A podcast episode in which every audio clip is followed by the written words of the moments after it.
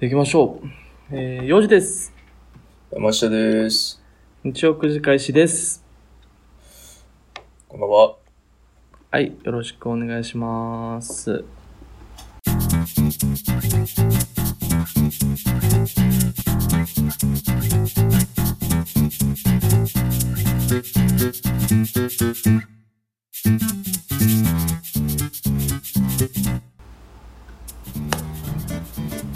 はい。ということでね、はい。またちょっと久しぶりになってしまいましたが、だいぶやな。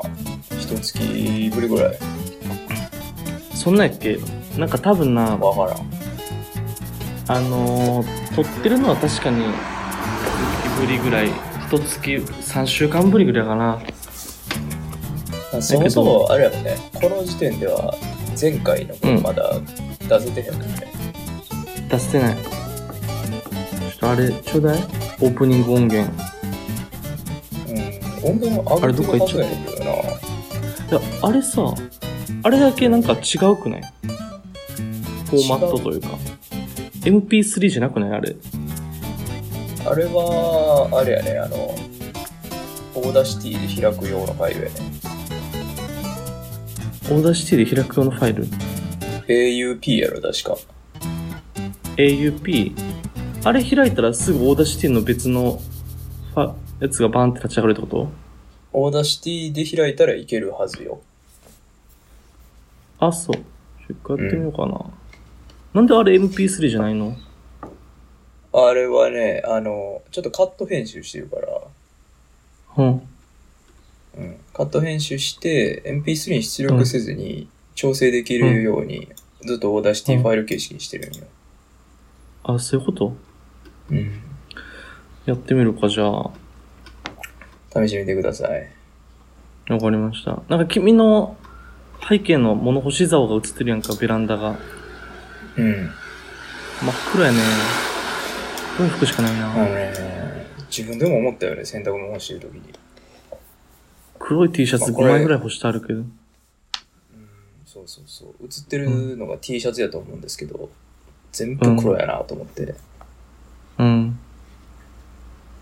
黒いねまあ楽でいいよね、黒。ほんと。ほんと楽でいい。なんか、その仕事の人なんかなって思われるよね。黒い服の仕事の人なんかなって思われるよね。黒い服、まあまあでもあるよな、あの制服とかでな、それこそ。うん。うあん。のたまに俺ちょっとおしゃれなレストランとかやったら黒の制服やったりするやはいはいはい。そうやな。ん、黒 T の一枚でカフェやってますみたいなね。ああもしくは焼肉屋とかね焼肉屋とかね。あまあ、焼肉屋っぽいね。焼肉屋ででもすし、カフェにはあんまおらなさそうやけど、焼肉屋にはいそ焼肉屋ですてか窓閉めとこう。それ嘘やけどね。嘘なんよね。また黒 T 着てるしな、今も。うん楽やねほんまなんやろそのいいやん、うん別になんでそんないろんな色着なあがんのって思うねもう黒と白でええと思う服って、まあ確かにね。うん、別にそれはそう思いますよ。だから俺、これでもう、あれやもんね。観光総裁いけるもんね。この状態で。いつでも。いや、いけへんやろ、T シャツは。いやいや。だからもう下も黒やし、上も黒やし。うん。缶も紺も、層も、サイも無理じゃないギリさえいけるかなってぐらいな。サイいけるし、うん。 カン。カンって何え、わからん。缶って何七五三とかじゃん、缶って。ああ、いけるやろカンも。卒業式とか。うんあ。ー缶いけるそれ全。然。うん。いける、全然いく、いく、いく俺は。お父さんとして。少なくとも、 少なくともコンと層は無理やろ。コンとソウもいけるよ。だって黒やもん。いやいや、黒の T シャツやん、自分。この T シャツ。いや、もうそこは、だって、大事なのは色味とかやろ。どっちがええかって話やえピンク色の、ピンク色のスーツ着ていくんか、黒の T シャツ着ていくんかって、どっちがえ えよ。難しいなぁでも、紺の場合やったらピンクのスーツの方がいいと思うけどな。まあ、紺の場合やったら、うん。 まあ、ピンクのスーツの方がいいかもしれんな。でうもんそれはあくまでどっちがええかの話で あって、自分で言っといてないけど、自分から言っといてないけど、でもいけるかうらん、、どっちがいいかしない。黒 T でも。まあまあ、いけるか。うん、いけるかな。俺はうん。もう、紺をやるんやったら行くそういう紺にしたいし、ああ、なるほどね。あの、硬くないコーン。もう、うん、いいです。何でもいいですって。ああ、山もう梨、確かにそういう、層もそういうのがいいって言ってたよな。そうはほんまに思ってるから、うん。あの、ちょっとずつみんなに言ってるよね。やっぱ、うん。あの、そうなるように。まあ、いつ死ぬかわからんやん、人間って。そうやな。だから、もう、今のうちから、もう親とかにも、あの、周りの仲いい友達とかにも言うてる。あの、俺は、そうはこういう層がええから、はいはい。って、もう先手打っといたら、なんとなく、あ、うんそれを望んでんのかな、みたいな雰囲気になるやんか。確かにね。うん。うん、でも最終的にほんまに四季を悟ったらちゃんと遺書とかに書こうと思ああ、そうなんや。こういうコーンに、層にしてくれと。う。そうそうそう。ほんまにもう安い、安い会場借りて、なんかもう、うん。安い装飾とか、あの、輪っかの、誕生日につける輪っかのあの、うん。なんかあれみたいな、アーチみたいなやつとか、うんもうそんな、そんなんで、もうん。う10、う10ん万程度ぐらいでも、し飲食代合わせて済ましてくれていいから、いや、ちょっと飲食ただただ代は豪華にしてほしいけどな。まあ、それはだからもうあれよ、おのおの持ち寄ってみたいな、なんかあのーピクニックみたいな感じでさ、もう作ってきてくれてもえ えし、その、王将のオードブルとか買うてきてくれてもええし、うん。ただもう別にああの、何ご愁傷様ですみたいな、あの、あのうん何なんていうん祝儀袋じゃないけどさ、あああいうのいいから、香典ね。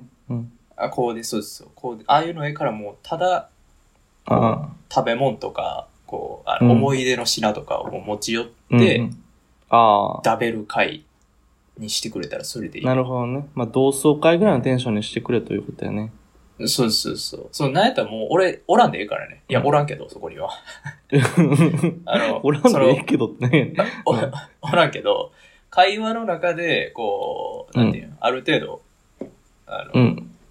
ちょっと出てくるぐらいでいいよ。もああ、そうう、。みんな過去の話に花を咲かしてくれたらそれでええから。ああ。切り口としてヤマシーが出てくるだけで大丈夫。そうそうそう。で、いいよ。うん。あ、そう。そうね。あのーやっぱね、僕、んまあ、あるじゃないですか、この年になってくると友人の葬式とかさ、友人が死んだあとかさ、るね。あるね。そういう話を聞くけど、うんやっぱりね、こう、その友人をうん話題に出して、ちょっと笑い話にするっていうのが、なんとなく不謹慎かもなっていう風潮があったりするわけですうん。よ。うん。うどんう。しても。そうや人によな。ってはね。そりゃそうやわ。うんうんなめっちゃ仲いい人とかはいじってもええとかなってるかもしれんけど、はいはいはい。あれの、あれのせいで逆にう。いなんくなるんよね。その会話の中から、その人って。なるほど。確かに。うん。それがすごいタブーになるもん嫌ねやなと思うんで。そうそあうそあう。まあ、俺俺の場合はもう一生ネタにしてほしいよね。自分が死んだら。。へえ。あんなんおったなって。はいはいはい。あ、それいいね。うん。それいいね。確かに。いいんじゃないですか。なんでもそうも、もうあの T シャツ短パンとかでいいし、あのクロックスとかでいいし、っうん。ていう感じが盛いいで大す、にね。ね。わかりましたよ。まあまあ、いいんじゃないですかね。でも、そうやな。ある程度面白い死に方みたいなのしてほしいけどな、それやったら。ああ、まあそれは普通ちょにっと難しいけどな。普通に病気で亡くなりましたみたいなのはちょっとな。笑いにしづらいよね。まあだから、なんやろ、そこはうん。どうしようかな。うん。ちょっと盛るわ。盛 るうん。盛るわ。盛れる死にん方。死因って。うん。いや、あの、まあ、嘘になってしまうけど、その、うん葬式の時とか、こうみんなはいにはい伝える段階ではちょっとも、持って伝えるようにするわ。ああ、それ、いいやんか。うん。なんかまあ、すごい病気を患って、それで死にましたっていう話だけあってちょっとあれやから、うん。病気を患ったので、うん。こうそれを治すための願掛けに、あの、うん神社、山奥の、うん。なんか、なんかこう隠れ神社、隠れ神社みたいなとこに行うん、ってる、 隠れ神社行っ。てる途中で、あの、滑落して、うん。あの、そこであ3日ぐらい生死をさまよって、うん。あの、お亡くなりになりましたと。で、その時のあ、あ、はいさはい。最後の、最後の音声がこちらですっていうのとかもちゃんと用意しとくわ、それは。うん。うわー、それすごいな。最後の音声。うん。確かにそういうのできる時代やからね。今もうスマホ一台あれば。お好み焼き食べたい。とか入れとくわ。いや、怖いわ、それ は。怖いわ。なんか鼻歌とか歌っといてほしいわ。鼻歌は逆になんかさ、あれじゃない、うんこう、うわ、この人死ぬ直前寂しかったんやな、みたいになって辛くない、うん。いや、お好み焼きも辛いで、これ。お好み焼き辛い俺、泣きポイントかもしれへんな、それ。えー、なんやったらおもろいやろ、そみしんたなら。泣いちゃう。だから、あのーあらゆるうん。欲望を全部出すとかじゃない。ああ、いや、それがだから辛いとこちゃう結構。一回は、長澤まさみとエッチしたかったなーとかあ言っといてほ しい。ちょっと、恥ずかしいな、それ。そこまで行くと恥ずかしいな。いや、それぐらいしてくれたら笑えるけどな。まあでもそうやな、残るためには、うどうせ死んでんねんからな、その時点では。そう、どうせ死んでるから。結構おもろいこと、そうやな。すべての欲望を吹き込んどくそう。うん。 アラブの石油王に生まれ変わりたいなとか。面白いな、それ。笑えるわ。あー笑えあーる。それにしとくうん。それいいやん。でさ、その欲望全部言ったやんか。うん。 で、言った欲望は、もう、葬式の会場で、全部あの、うん何定食屋のメニューみたいにして掲げとくわ、そしたら。え、板、板に書いてあんの、それは。い板に、アラブの石油王黒板に書いとてか、ううんん、長澤まさみと結婚みたいなとか、もう、全部板に して、貼っつけとくから、それもみんな会場来た 人は、その、うん。何あるやんか、その、実際パーティーが始まるまでのさ、余韻の時間、うん会場と開演の間の時間、はいはいはい。あの時間に、こう、来た人たちだけで、その、うん。札見ながら、ああ、言ってたな、あれな、とか言って、ほんまに結婚式みたいな。 緩和球代みたいな感じでなんか楽、しんでもらうウ。ェルカムカクテルみたいなの飲み飲みながら、 そうそうそジントニックでも飲みながら な。う。俺この欲望好きやわとかいう時間 ね。を設けるとかね。ああ、いいね。いいじゃないですか。ありやね。そんな感じでいこうかうな。ん。そんな感じでやってほしいな。うん。うん。今のうちからちゃんいやいいとよプログラム組んどくわ。それは。うん。よろしく頼むわ。あのー、独協ラップとかも入れたい独協ラップ。な。うん。うん。そんなんある独協ラップ。そもそも、なんていう、独協とかは望んでないわけよ。もうあんな、はいはいはもうい。ほんま気まずい場面やん、あれって。うん。そうやな。まあ以前も言ったと思うけど、あそこって、なんか、うなんやろ、マナーとかに脳みそのリソース割かれたりとかして、意味わからんことはいはない時間やと思うね、俺は。うん。そうやな。なんかもうそこそうやなも、ああのー、う何、ん。 DJ のできる和尚を見つけて、いるかな ?DJ できる人。で、あのー、うん何あるやんか、その、ターン、ターンテーブルみたいな、ターンテーブルちゃうわ。うん。ターンテーブル。はいまあああはい。いうのうを用意して、で、うまあ普ん。通に服装は普通の和尚の服装よ。うん。で、そのターンテーブル回しながら、うん。こう、そのビートに乗って、読経してもらうとかね。ああ。いいな。確かに、ありやと思うわ。うん。なんかさ、あの、それに加えて、司会者みたいなのもちゃんと用意しといてさ、うん。結婚式の司会者みたいな人にちょっとうん。喋ってもらって、うん。で、あのー何山下さん。なんて言うんやろこの場合、死んだ人のことって。ああ、けなどんて言うんやろなんやろ、改名とかも面白くしときたいけどな。あー、せやな、山下さんの、サンダードラ友人ゴ代表ン。サンダードラゴンにしよう。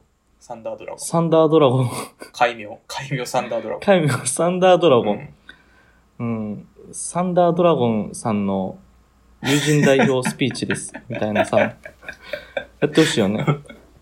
うん。はい、してほしい、してほしい。うん。ここでサンダードラゴンさんの高校時代の友人から余興です。みたいなんでああさ。、いいやん、いいやん。うん。なあ、ちょっとブラックジョーク挟んだ、何ダンスみたいな。やってくれたらいいんじゃないスリラーとか踊ってほしいよな。ああ、そうやな。うん。スリラーとかうね。ん。ちょっとみんな思うやん。あれこれドッキリからみたいになるんちゃうだからスリラー踊ってたらそうやなさ。あ、もしかしてスリラー。本人出てくるみたいになるやん。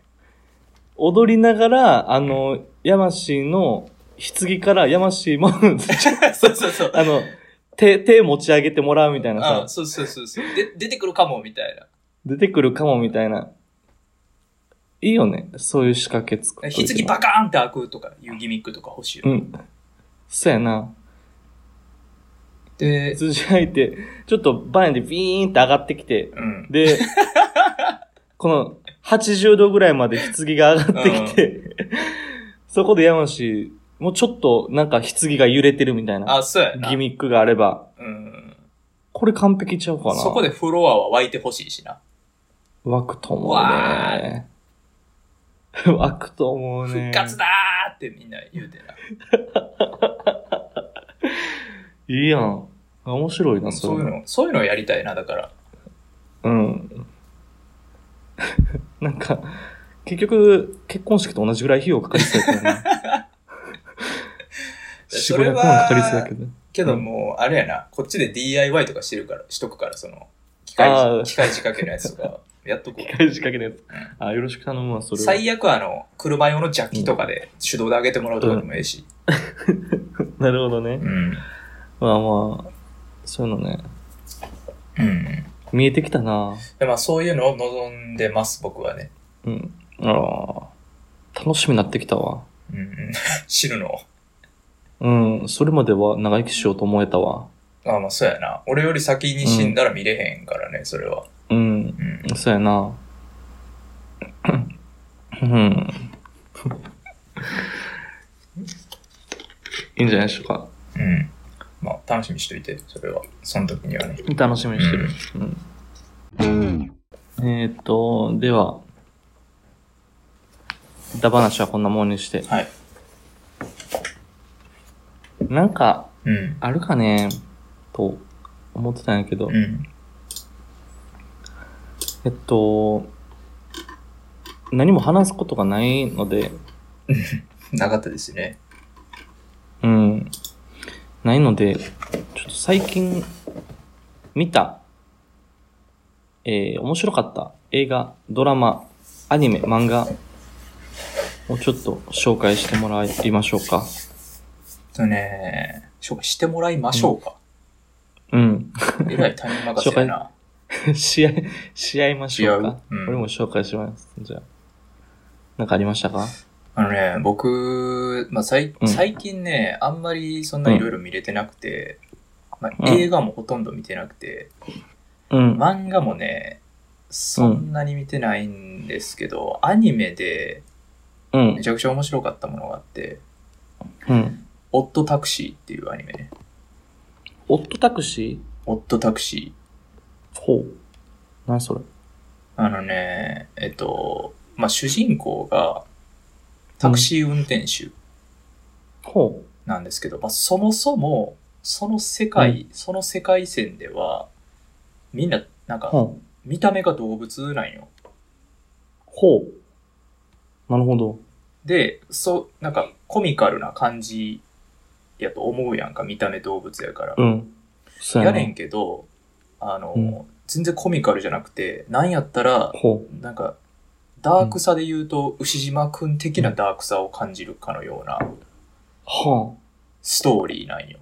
その、あ。はいはい借は金だとか、なんか詐欺だとか、なんか暴力だとか、なんかそういうう感じのストーリー展開やけど、見た目が動物で、で、主人公はタクシーの運転手で、あの、乗ってくる乗客たちに様々なドラマがあるみたいなね。い。ほーん。話のアニメで、うん。確かになんか面白そうな気がするな。そう。で、やっぱりね、そう、うんあの、アニメやねんけど、その、まあ、うん言うたら牛島くんみたいって言うたように、結構その、うん。なんやろね、まあ、大人でも楽しめるような、うん。まあ、ダークコメディ的な感じがあるんで、へー。あれは面白かったですね。ぜひともみんなに見ていただきたいうん。作品やなと思っなるた。うん。なるほど。それどこで見れるのそれはね、えっと、僕 Amazon プライムで見ましたけど、アマゾンプライム。えうん。 Netflix にもあったんちゃうかな確か。うーん。動物、なんか、そういうの、最近多いよね。最近多いのかな動物がうん。キャラクターですみたいなやつ。あー。まあ、あるよね。あんまパッとは出てこうへんけど。何やったっけズートピアあー、まあ、ズートピア、えらい大きく出 たなズ。ートピ世界規 模や。でもズートピア面白かったなアあ、俺見てないよ、ズートピア。あ、見てない見てない。まあまあ、面白かったのと、あとやっぱりね、うあの、あ、まあ、設定、ズートピア設定としては、その、田舎のうさぎ娘が、はいはい。と都会の警察官になって活躍する話やねんけど、ほやっぱり一番印象に残るシーンっていうのが、その田舎のうさぎ娘が警察の試験に合格して、電車で都会に行ってる時のあのワクワクう。う感。ん。へー。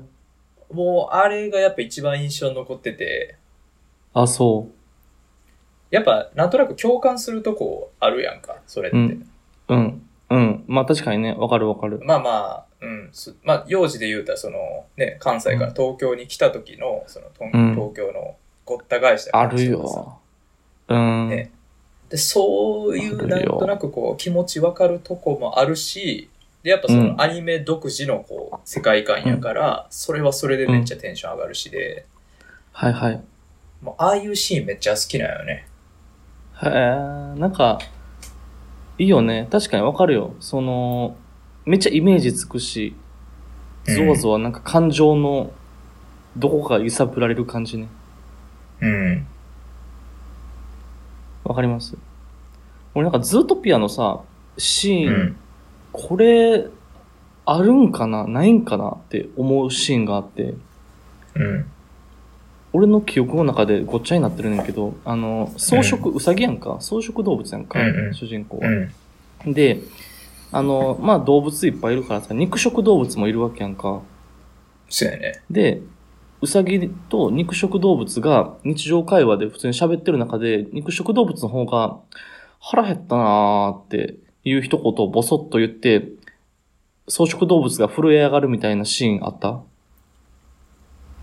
ああね、ズートピア映画自体がうん。結構それがテーマになってんのよ。あ、そうなんや。うん。あのーあの世界では、もうあの、草食動物、肉食動物が共存できてる世界なんやけど、うん。ある事件が起きて、で、その事件っていうのがう、ん肉食動物うがん。急に凶暴化するようになったっていう事件が発生したんよ。ほで、その事件を皮切りに、草食動物と肉食動物の、まあ、対立じゃないけど、う。うん。まあ、肉食動そ物うなはんややっぱり、やっぱり本能的に危ないんじゃないかみたいな論争が湧き起こるっていう、あー。話だよあ、そういうことなんやな。うん。そうそう。だから多分そういうシーンもああったんちゃうヤマシーと話してる中でなんかこういうシーンがさ、俺の頭の中に焼き付けられてるんやけど、うん。ズートピア見てへん俺からすると、それがほんまのシーンなんか、ヤマシーが勝手に言ってるだけなんかわからんかってさ。俺言ったっけ、そんなシーン。うん。確かあまあこでもの話してんねん。そんな感じの話はあったと思うで。あ、そう。で、なんかえらい社会派やな、じゃあ、そういう意味で言うと。あの隠ね、喩的そうにそうそう。そうやね。結構ね、裏に隠れてるテーマがしっかりあるから、まあ、かつそれも楽しめるね。へで、そのよくある話やけど、やっぱあの、動物とこう人種が置き換わってたりもするよね。人種とか、ほう。ほうほう。その人とか。なるほど。うん。まあちょっと詳しく、この人はこうっていうのあんま出てこうへんけど、うん。なんやろな。まああの、キツネはちょっと、あの、詐欺師の人とかさ。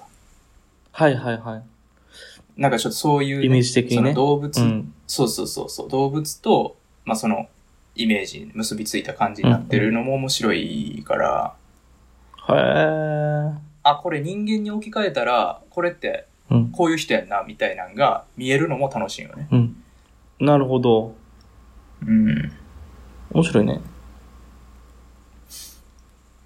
なんか、一番最初山氏がおすすめした、なんかう、んおっさんタクシーやったっけ、オオッドタクシーあね、れから。あ、オットタクシーか、オ ットタクシーからちょっと大きくずれてしまったけど、うん。まあでも、まあ、ズートピアもおすすめはできるからね。へえ、ちょっと見てみようかな。うん。ズートピアとオットタクシうん。ぜひぜひ。ー。わかりました。あのですね、これ俺話したかな俺のおすすめは、えー、金色のガッシュですね。あーこ。れ、ここで話したこっけれですこね。こで話、え、前回話してない違うか俺前回話した いや、わ俺からん。前回、いや前回は話してない。前々回は分からへん。え話したかいや、わからん感けじど。のガッシュですよ。話してんかいやそう山氏には飲んでる時に喋ったけどさ、飲んでる時は話したね。うん。これみんな知ってるガッシュって。知ってんのかなあなの、んか、つい先日20周年やね。ああ、なんかそういうのツイッターでちょっと賑わってたな。うん。回ってきたわ。20周年。あれ面白いですね。だから20周年ってことは、俺たちがまだ、小学校入るか入らへんかぐらいのとこ、やんか。合宿。そうやな。うん。そら知らんよね。漫画もい読めや、あへのんし。ーの飲んでる時に喋ったけどさ、用事以外みんな知ってたよな。うん 絶望した ね。俺がちょうどそれ読んでる時でめちゃくちゃ面白いなって、めちゃくちゃ面白いねんでって言ったら、うんめめっちゃしらけたもんな、あの時。何を今更みたいな感じだったよね。うん。何を今更えっていうのも。ね、あのー、まあ、漫画は一旦置いといたとしても、アニメがやっぱ僕ら世代なんよ。ああ、そちょうど小学校の時とかかな。う。うん。やってたななってのがあるから、うん。うん。やっぱみんなアニメは結構見てる人多いよね。はあ。まあ。じゃあ、金色の合唱はちょっと、一旦置いといて。置いとくの多分みんな知ってんのかなと思って。ああ、いや、どうなんでしょう、一旦置ねいとこ。う今し知ってない人のためにとかいらんえっと、高校生の主人公男の子がいるわけなんですが、名前何やったっけ清丸。あ、清丸ね。うん。この清丸くんが主人公やけど、その清丸の家に急にガッシュという子供が現れると。うん。で、このガッシュがなんか能力を使えるのよね。うん。うん。雷を口から放出することができるという能力が使えて、まあその能力を持った子供たちっていうのが、実は世の中にいっぱい出現していたと。で、その子供たちとのバトル漫画。で、その中で頂点を決めるぜみたいな話。うん。うん。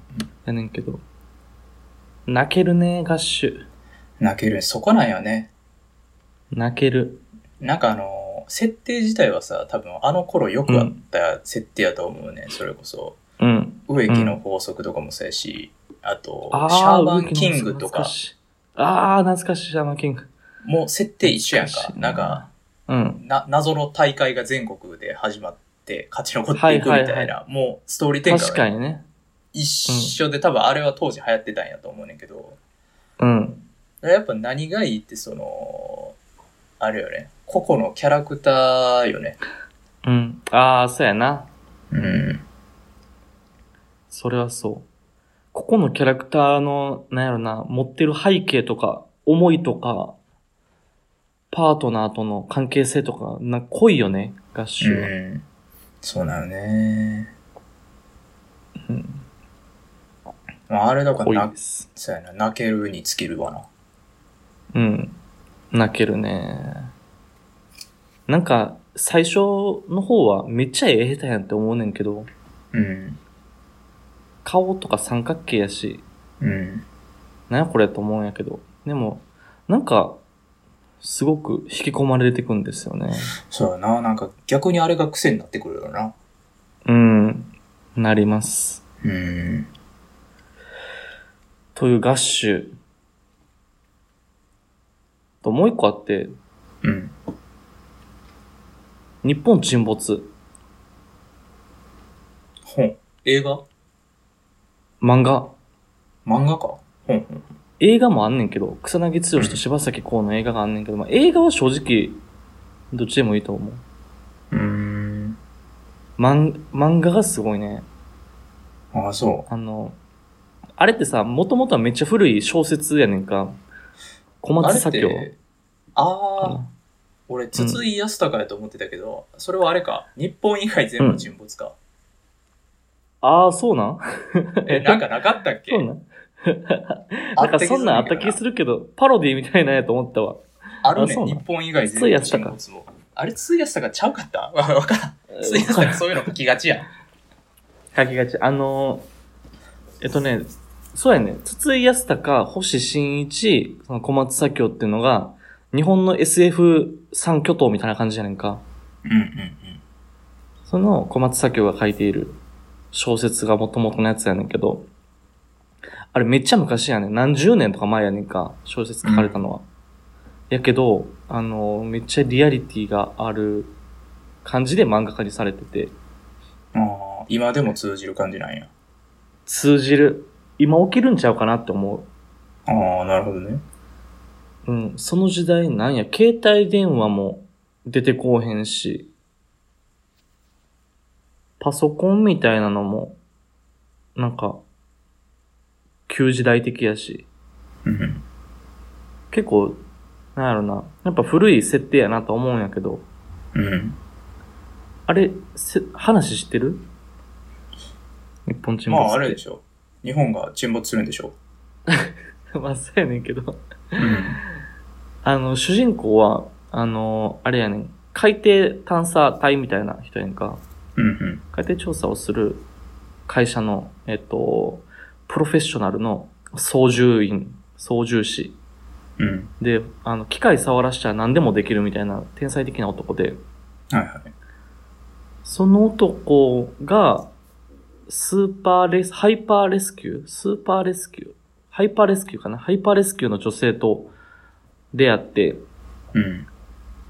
で、普通に新宿で飲んでるんやけど、ある日その新宿で飲んでた飲みビルみたいなのが、あの、地面に埋まるねんか急にそのビルだけ一棟、ギュって。うん。で、何埋まるってって感じやねんけど、ほんまに、あの、水沼に、あのビルを入れるみたいな感じで、チャポンって沈むねんか。うん。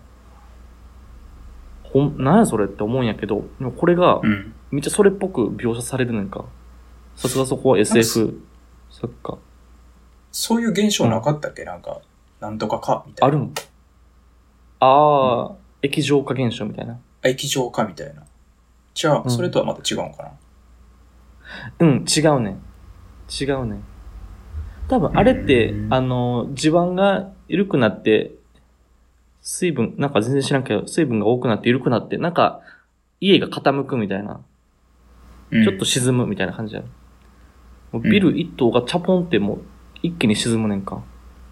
うんうん。っていう現象が各地で起き始めて、で、大地う震、ん大噴火も、あらゆる災害起きまくりで日本が沈んでいくっていう。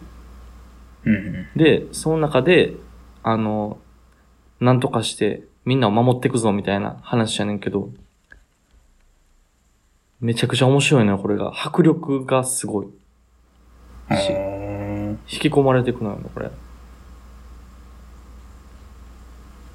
それな、何巻ぐらいえっとね、長い25巻とか30巻ぐらいあるんちゃうかなあ。あ、そんな沈没せえへんの全然沈没せえへ ん。全然沈没せえへん。全2巻ぐらいやと思ってたわ。そう。あの、2年ぐらいで全部沈没すんねんか。 期間で言ああ、ったならるほどね。うんうんうん。そう。まあ、一気にジャボンじゃないのよ、別に。そう。で、これ、起きるなって思った。うーん。起きる、ほんまにあり得るわって思わせる力がすごいのよね、やっぱうりんう。んうんうんうん。だからワクワクできる。なるほどね。うん。なんかあのまあ、それが合ってるんか知らんけど、確かにあの、週末系の絵、なんか作品とか結構好きかも。うん。例えば何がある週例えば末言うとね、系。そう、今必死に作品の名前を思い出そうとしてんねんけど、全然出てこんくて。うん。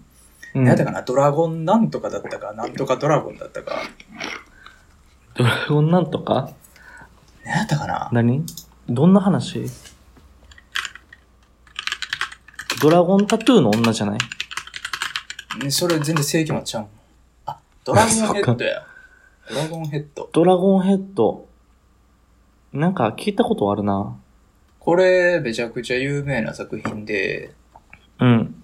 あの、なんか修学旅行かなんかからに向かってる学生たちなんですけど、ほ新幹線かなんかでね、う。うん。な電車やったかな、普通の。で、つうんトンネルに入った時に、あの、うん。謎の崩落が起きるのよ、トンネルが。ほう。で、それでほとんどのその修学旅行生たちは死んでしまうねんけど、うん。まあ何人か生き残って、うん。で、トンネルから脱出するねんけど、もうそれはすぐ終わるんよ、トンネルからの脱出まうで。ん。うん。でほうトンネルから脱出したら、なんと、その、日本中が、もうそううなっん。てるんよ。崩壊してる。へ。なんか、ほトンネルだけじゃなくてね。うん。う。うん。で、その世界で生き残っていく主人公とかっていう話うで。ん。へえで、そもそもなんでそれが起きたんかとかそういうのもあるやんか。うんうんもうそうやえそしれ、海外映う画んいやいや、えっとね、漫画、日本の漫画が最初かあな、。多分漫画はこれはすごい、ちょっと前に有名やった漫画なんちゃうかな。あ。へえ。ちょっと読んでみるわ。ドラゴンヘッドうん。これ、これは面白かったね。うんあとは、何やったかな。まあ、それこそあの、放射能に汚染された世界とか、そういう設定、はいはいはい。うん。漫画とか。ああ、やっぱそう、ディストピア系の漫画って結構惹かれるところはあるね。面白いよね。あの、なんや、ドロヘドロ。ドロヘドロってめちゃくちゃ面白いあねーんドロか。ップドロねあれ、俺アニメで見たね。アニメで見たうドん。ロヘドロめちゃくちゃ面白いよね。あれ早いこと2期やってほしいね。アニメも。せやな、そう、俺もアニメも見たわ。アニメ見たわ。死ぬほどディストピア。まあ確かにあれもそうか。でもそもそもうん世界として違うよな。そのうん。あ世れなん界なん自体は別に違う。あ、今のこの感じからああなったわけではなくてっていうあ感あ、じ。まあ確かにね。言うても。まあ別世界か。うん魔法とかあるしなまでもそうやな。あのー、スラム街的な感じとかな。うん。そう。なんやろな。あの、結構好きな感じなんが、あの、人の生死をめちゃくちうゃん楽観視してる感じとか好きやね。ドロヘドロの。ああ、なんか、簡単に人を殺しちゃう感じ。そう、サックサク殺してまうし、殺した時にそうやな。の、もううん。悲しみとか、なんかそんなないやんか。ないな、 ないな、あれ。うわー、す死ごいなんだーみたいな感じやんか。うん。うん。あのノリが逆に良かったりするよね。うん。いや、うんわかるよ。あの空気感、世界観すごいな。うん。確かにな。そういうの、そういうの、いっぱいありそうな気がするな。まあ結構ね、多分探し出したらいっぱいあるやろな。うん。そんなところか。うん。我々の最近良かったやつ。ガッシュ、ガッシュと、あと日本、ガシュトン、日本沈に日没。本沈没。うん。日本沈没。日うん。本沈没か。漫画喫茶でも行ってみようかな。うん。でも多いな。一日じゃ無理やんな、絶対。無理。無理や。映画でええかな。いや、メンツ見てみろよ。草薙剛と柴咲コウやぞ。ええやんけ。大体もうそれだけで結構なんかもう、そこ知れるやろ。バトルロワイヤルで大活躍やってん、柴崎こバトルロワイヤルう。うん。何それえあの、え今から皆さんに殺し合いをしてもらいますのやつやん。あー、なんかそれの走りみたいなやつか。それ系設定の走りのやつやろ。まあすでもそえそのセリフなんよ。もう完全に。そのセリフが使われてる映画 なんよ。映画ってこの小説が元なんかな、確か。うん。あ漫画が元と。か。どれが元なんかちょっと忘れちゃったけど。あれ映画へはー見るべきよ。それで言うと。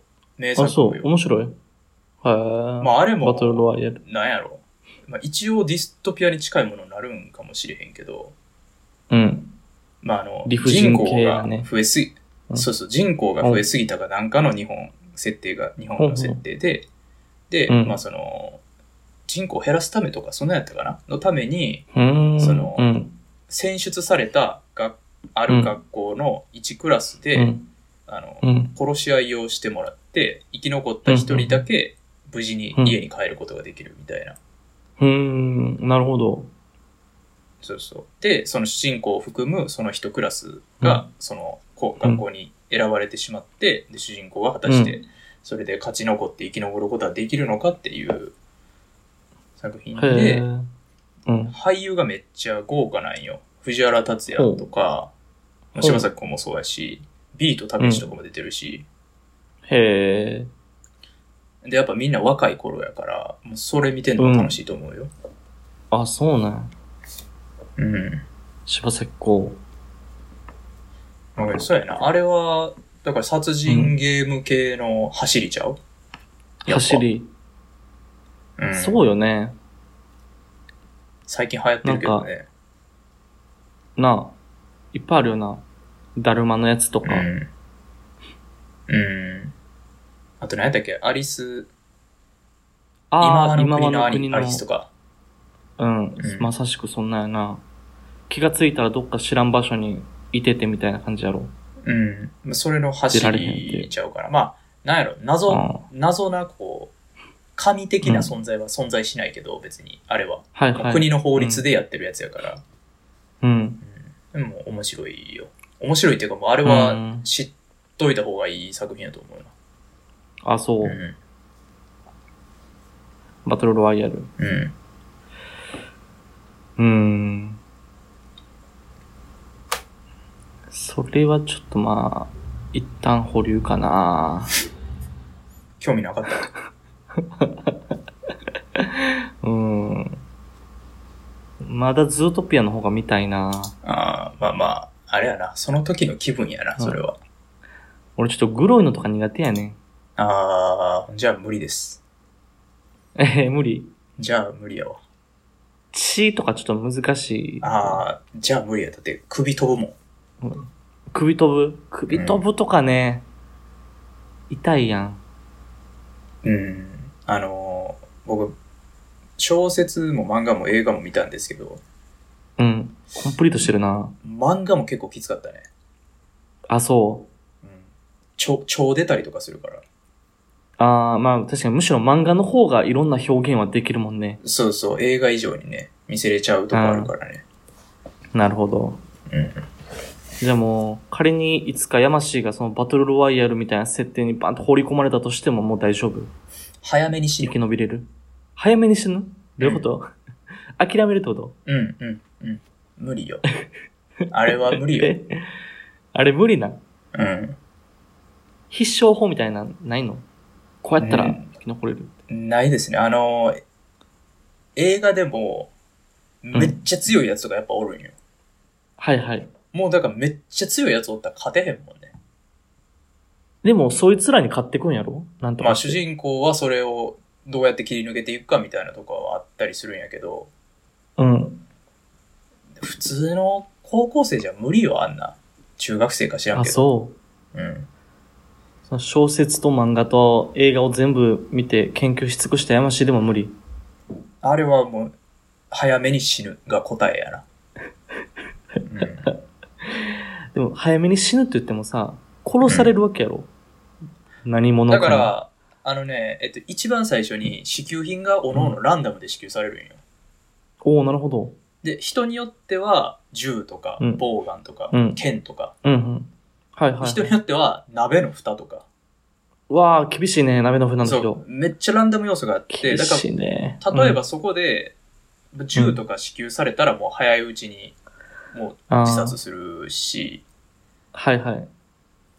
あとあの、エリアが指定されてて、そのエリア外に出ると、首についてる輪っかが爆発するっていう仕組みなんや。あー、なるほどね。うん。それって取り早いな。そうやな。 それ、それで早めに死ぬっていう手もあ るし。何しかあの、戦おうと思ったらやっぱ痛い思いとか辛い思いをたくさんしするわけじゃないですか。そうやな。で、生き残るのは一人やろうん。生き残ったとしても確か多に分俺、直に自殺するんちゃうかなと思うしさ、そんな。まあ、そうやな。その屍の上にある人生ってどうやってなってくるそようね。そうそう。あれ、アメリカンスナイパーの主人公みたいにね、なんか、 PTSD になってしまう。 PTSD とかなるよ。そっやかっ。たらもそらそうやう、な。ね、うん。 みんなありがとうって言って死ぬかな。 おっさきうん、そうそうそう。そうか。 まあ、確かにそうなるかもな。そういう人らは出てこへんの実、その、バトルロワイヤルでは。ああ、でも、おのおのやっぱある程度生き残ろうとはするよね。ああ、そうなんやな。だから、あの、隅に隠れてるとかそういう人はおったりもするよ。確かに。はいはいはい。うん。なるほど。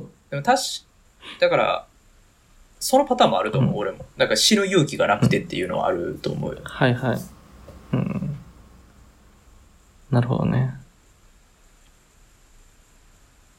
そうか。それが必死、まあ必勝じゃないけど、最善の選択か。うん。そうなったらね、そうだと思います。うん。なるほど。参考にします。もしそうなったら。そうなった らね。うん。気をつけなあかん。こんなところですかね。はい。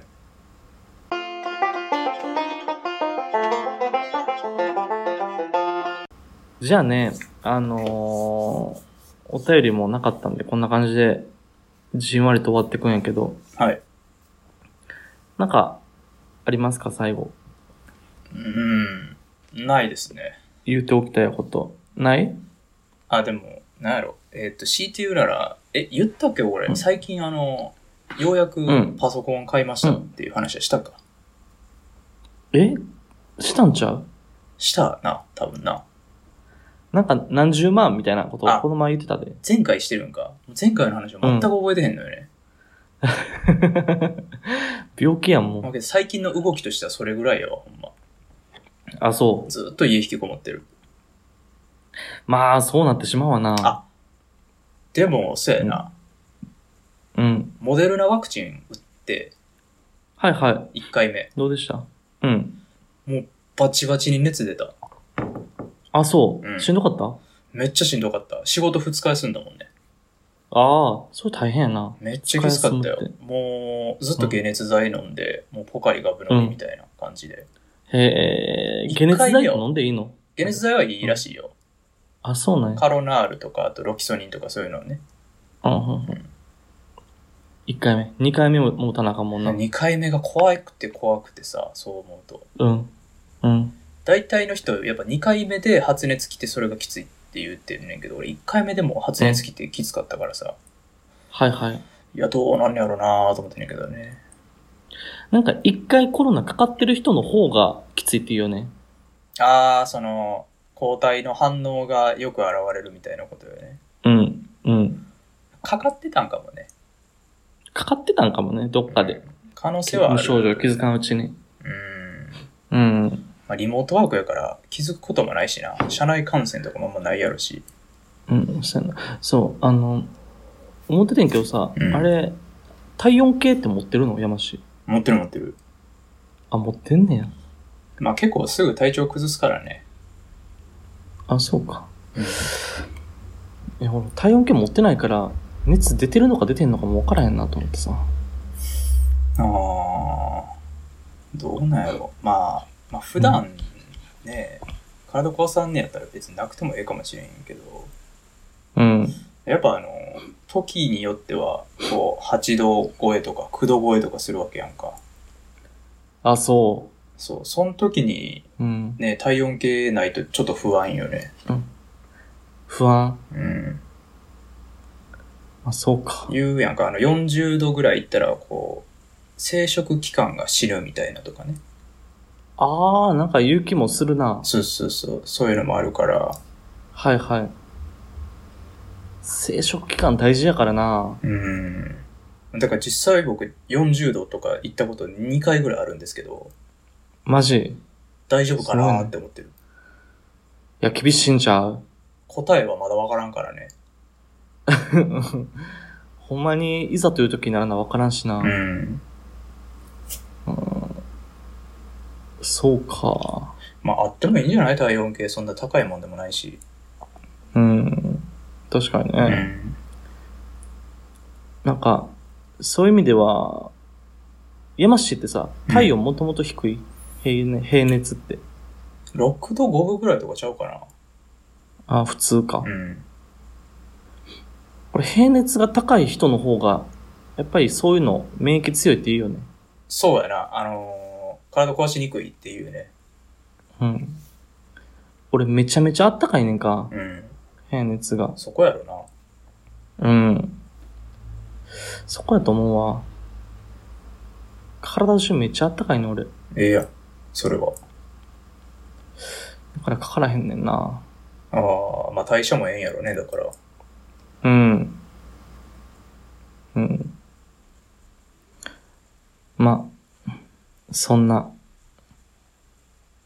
病弱な男と健康な男の二人でやってますが、そうですね。こんなところで今週は終わりですかね。はい。はい。えっとですね、106、7、これ7回やね。えっと、では、えー、第107回、日曜繰り返しでした。ありがとうございました。おやすみなさい。また来週